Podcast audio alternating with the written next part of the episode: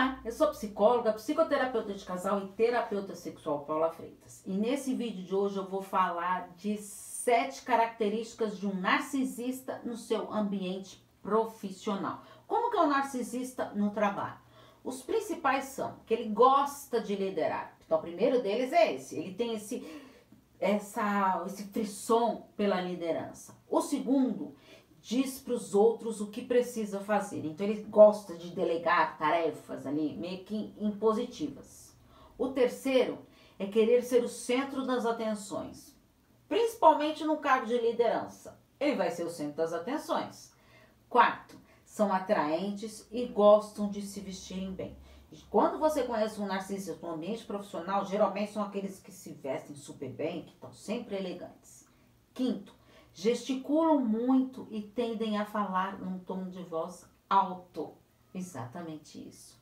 Ele precisa ser visto.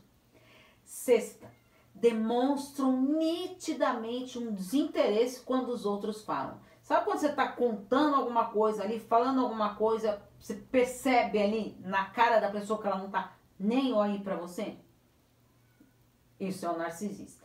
Sétimo, geralmente ocorre mais com homens do que com mulheres. Exatamente. Então é muito mais fácil você ter narcisistas no ambiente profissional de homens do que mulheres, é, principalmente nos cargos de liderança.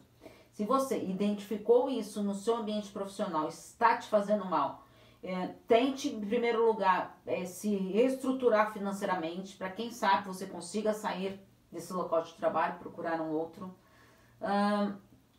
Paula, mas eu não quero sair dessa empresa, eu adoro trabalhar na empresa, só tem este detalhe aí, esse pequeno detalhe, né, do narcisista. Então cuide de si, para você tentar fazer o método pedra cinza. Sabe o que é isso? Tem vários vídeos que eu falo sobre isso de narcisista no canal do YouTube, Paula Freitas Psicóloga. Se inscreva lá e maratone os vídeos sobre narcisistas. Afinal, quem cuida da mente, cuida da vida. Um grande abraço. Tchau, tchau.